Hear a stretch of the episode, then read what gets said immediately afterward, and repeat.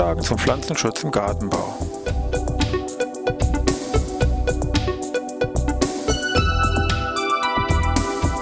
Ein wöchentlicher Podcast der Forschungsanstalt für Gartenbau an der Fachhochschule Weinstefan von und mit Thomas Lohrer. Für Gartenbaustudenten und alle anderen, die sich für Krankheiten und Schädlinge an Pflanzen, deren Biologie und Bekämpfung interessieren. Thema heute pflanzliche Abwehrmaßnahmen gegen Pilze und Co. Teil B. Ja, ich begrüße jetzt einen neuen Podcast-Ausgabe hier aus Weinstefan, Pflanzenschutz im Gartenbau. Wir wollen uns heute mit unserem Thema, ja, pflanzliche Abwehrmaßnahmen gegen Pilze und Co. ein bisschen weiter beschäftigen. Wir haben letzte Woche schon uns darüber informiert, was mit diesen ganzen präinfektionellen Maßnahmen seitens der Pflanze möglich ist, haben wir verschiedene strukturelle und biochemische Faktoren kennengelernt. So.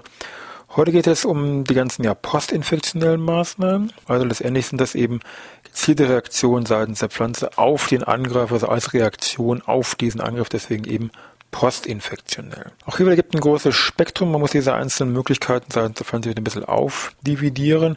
Es gibt wieder, wie auch bei dem präinfektionellen, wieder diese beiden Hauptrichtungen, strukturell mechanisch, sage ich mal, und biochemisch auf der anderen Seite und dann eben noch diesen Sonderfall, dieser SAR, dieser systemisch induzierten oder systemisch aktivierten Resistenz, die wir auch nochmal getrennt behandeln müssen. Also fangen wir mal an mit ja, Postinfektion und wieder eben hier diesen erstmal strukturellen Maßnahmen. Beispiel wäre hier mal wegen die sogenannte Papillenbildung.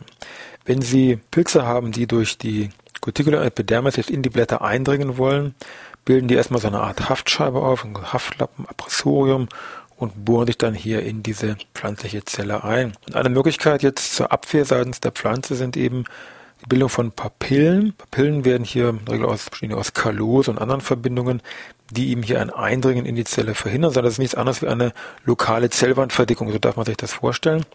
Und hier zählt eben ganz klar das Tempo. Je schneller das umgesetzt wird, desto besser, desto eher hat die Pflanze hier eine Chance, diesen Angreifer hier abzuwehren. Ansonsten hat sie eben Pech und das Ganze wirkt nur verzögert. Aber das ist auch schon mal etwas.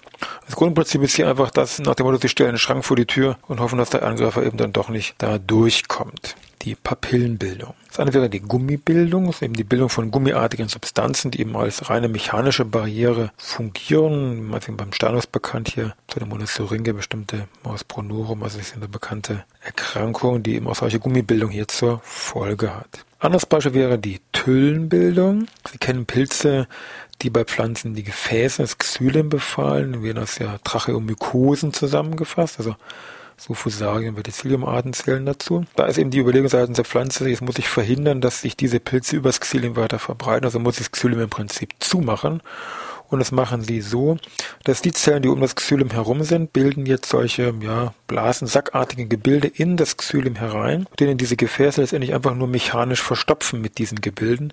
Und wenn das früh genug und effektiv passiert, dann wird eben dadurch, dass eben hier selektiv bestimmte Xylemdränge zugemacht werden, eben eine weitere Ausbreitung von diesen Pilzen, Fusarium meticillium, also diesen Tracheomykosen, hier verhindert.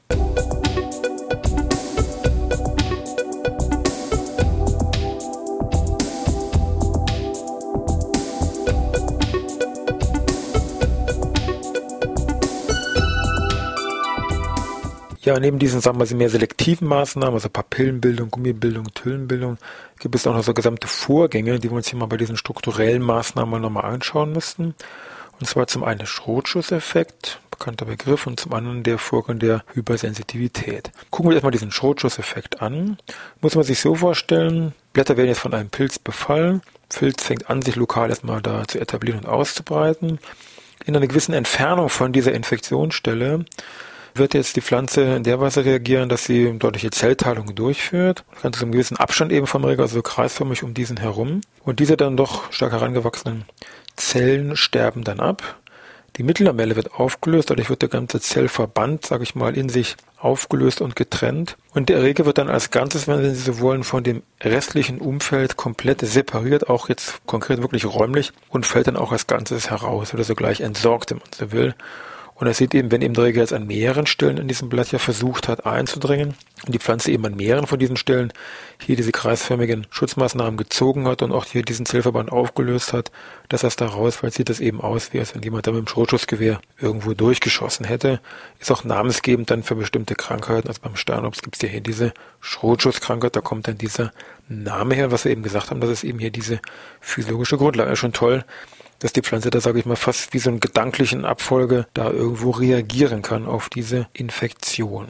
Ein anderes Beispiel für einen ja relativ massiven, ja aufopfernden Zelltod ist die Hypersensitivität oder Überempfindlichkeitsreaktion oder teilweise auch als HR hier so im Fachjargon mit bezeichnet. Das ist eine Maßnahme, die ganz speziell bei obligaten Parasiten wirkt. Nochmal Erinnerung, obligaten Parasiten, ja, das waren also echte Mehltau, falsche Mehltau, Rostpilze. Und zwar ist es so, ganz früh, wenn die Zelle, die infiziert wird, also nicht wie eben beim Schulschuss, das hat schon mehrere, sondern wirklich die Zelle, die jetzt hier von diesem Pilz infiziert wird, stirbt ab. Es geht relativ schnell, von wirklich Stunden kann das passieren und entzieht damit natürlich einem obligaten Parasiten, das ist eben jetzt die Bedingung, natürlich die Nahrungsgrundlage. Und da könnte das, könnte man das feststellen durch ganz kleine, punktförmige Nekrosen, die im Blatt auftreten. Und das ist ja auch eine, eine tolle Sache, dass eine Pflanze so schnell reagieren kann und eigentlich einen wirklich wunderbaren Schutz gegenüber diesen Jahr nochmal Betonung obligaten Parasiten natürlich liefert.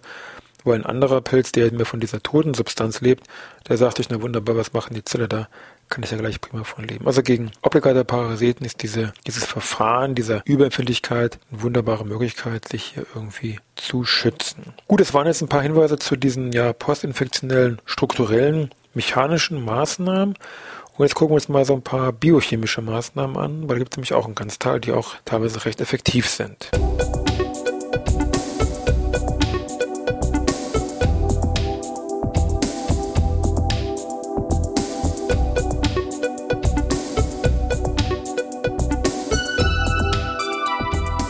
Ja, biochemische Reaktion haben wir gesagt, wollen wir uns das nächstes anschauen. Da muss man erstmal gleich sagen, ja, wie sollen jetzt die Pflanze überhaupt reagieren? Die muss ja erstmal wissen, dass da überhaupt jetzt, sag ich mal, irgendwie der böse Bube kommt. Also wie erkennt nun eigentlich die Pflanze, dass da jetzt ein Pilz irgendwas von ihr will? Hat er keine Augen im Kopf? Das Grundprinzip hier sind sogenannte Erkennungsverbindungen. Erkennungsverbindungen ist natürlich ein bisschen zu deutsch, also gibt es auch Fachbegriff dafür. Fachbegriff ist Elizituren. Also Elizituren sind Erkennungsverbindungen die per Definition eine pflanzliche Reaktion zur Folge haben. Als Erkennungsverbindung können ja sehr viele Substanzen fungieren, die bei alle, sage ich mal, primär mit diesem Schadträgern irgendwie in Zusammenhang stehen. Es können jetzt Verbindungen sein, die jetzt direkt von diesem Schadträger wirklich abgegeben werden, irgendwelche Toxine oder Stoffe, können aber auch irgendwelche Stoffe sein, die erst im Laufe von der Entwicklung, also von diesem Schadensverlauf entstehen, irgendwelche Zellwandbestandteile oder irgendwelche Enzyme, die abgegeben werden und, und, und. Als dies kann dann als Erkennungsverbindung, als Elizitur dienen. Hier sei schon mal gleich gedient. Äh, auch andere Extraverbindungen, wie meinetwegen Schwermetalle oder Herbizide, können auch hier als Elizituren fungieren. So, und diese Elizituren binden dann an einem spezifischen Rezeptor, der bei der pflanzlichen Zelle an der Membran außen dran sitzt. Also Rezeptor greift sich diesen, diese Elizituren in das entsprechende Bindung ein und der Rezeptor liefert dann über eine entsprechende Signalkette die Information an den Zellkern. Achtung, Pilz X steht vor der Tür und der Zellkern ergreift dann eine entsprechende Maßnahmenkette. Die gucken wir uns gleich mal genauer an, was es da alles gibt. Nämlich zum Beispiel kann er über entsprechende Genaktivierung dann die Bildung von ja, Phytoalexinen meinetwegen in die Wege leiten oder die Bildung von PR-Proteinen oder die Entstehung des sogenannten Oxidative Burst, also irgendwie ein oxidativer Ausbruch, wenn man hier so will.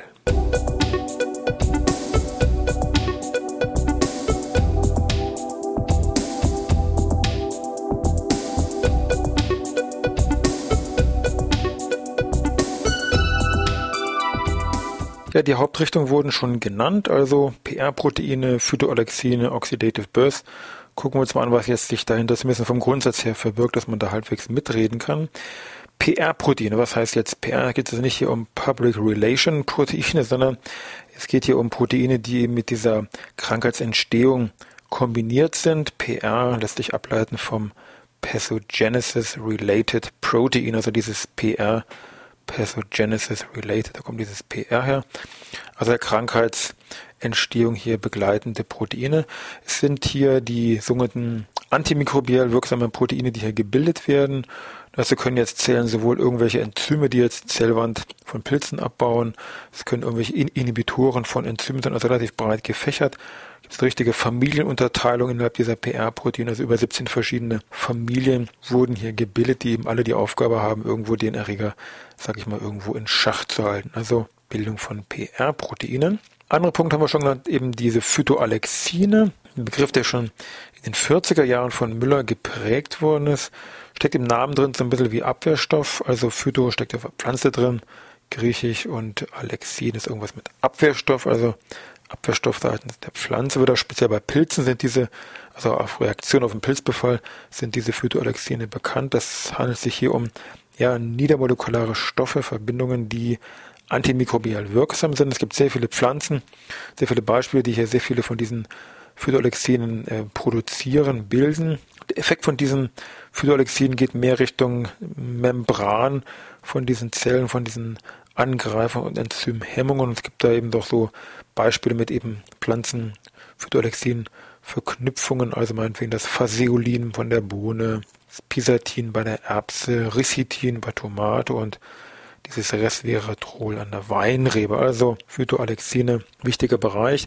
Enzymatisch ist es so, dass sehr viel über diese bestimmte Schiene erfolgt, bestimmtes Schlüsselenzym kann man schon fast sagen, äh, was also hier dieser Phytoalexinbildung häufig vorgeschaltet ist, die sogenannte PAL, die Phenylalanin-Ammoniumlyase, auch so ein berühmtes Enzym, was man namentlich, sage ich mal, kennen sollte. Also was haben wir jetzt noch? PR-Proteine haben wir Phytoalexine. Ja, dann haben wir noch diesen Oxidative Burst. Da geht es ganz banal wirklich um die Abgabe von ja, reaktiven Sauerstoffverbindungen, also Sauerstoffradikale, wenn man so will, um die es hier ganz konkret geht. Das ist mit einer der ersten Maßnahmen übrigens, die hier von der Pflanze umgesetzt werden, wenn hier so ein Pilzbefall etc. stattfindet. Das Tolle hier von diesen Sauerstoffverbindungen ist, dass die eigentlich einen doppelten Effekt äh, verfolgen. Zum einen haben die jetzt einen direkten Effekt, sind also selber direkt toxisch auf Schadträger und zum anderen haben sie aber auch einen indirekten Effekt, indem sie dann wieder weitere Abwehrmaßnahmen induzieren. Also meinetwegen diese HR-Geschichte, diese Hypersensitivität, Überempfindlichkeitsreaktion kann hierdurch meinetwegen induziert werden durch diese Sauerstoffradikale oder auch, dass eben zellwandstärkende Verbindungen hier massiv äh, in die Zellwand eingebaut werden, kann auch hierüber induziert werden. Fairerweise muss man dazu sagen, dass neben diesen ja reaktiven Sauerstoffverbindungen auch Stickoxide hier mit an diesem ganzen Oxidative Burst mit beteiligt sind. So, die ganzen Sachen, die wir jetzt hier im Moment hatten, diese ja postinfektionell, ob nun strukturell oder biochemisch, ist egal, war ja alles bisher rein lokal auf die Infektionsstelle begrenzt. Also wenn an der Stelle die Infektion stattgefunden hat, dann ist an der Stelle, sagen wir, Phytoalexine gebildet worden, diese PR-Proteine, Oxidative Burst, unsere Papillen wurden da gebildet, Schrotschusseffekt, also alles lokal auf diese Infektionsstelle begrenzt.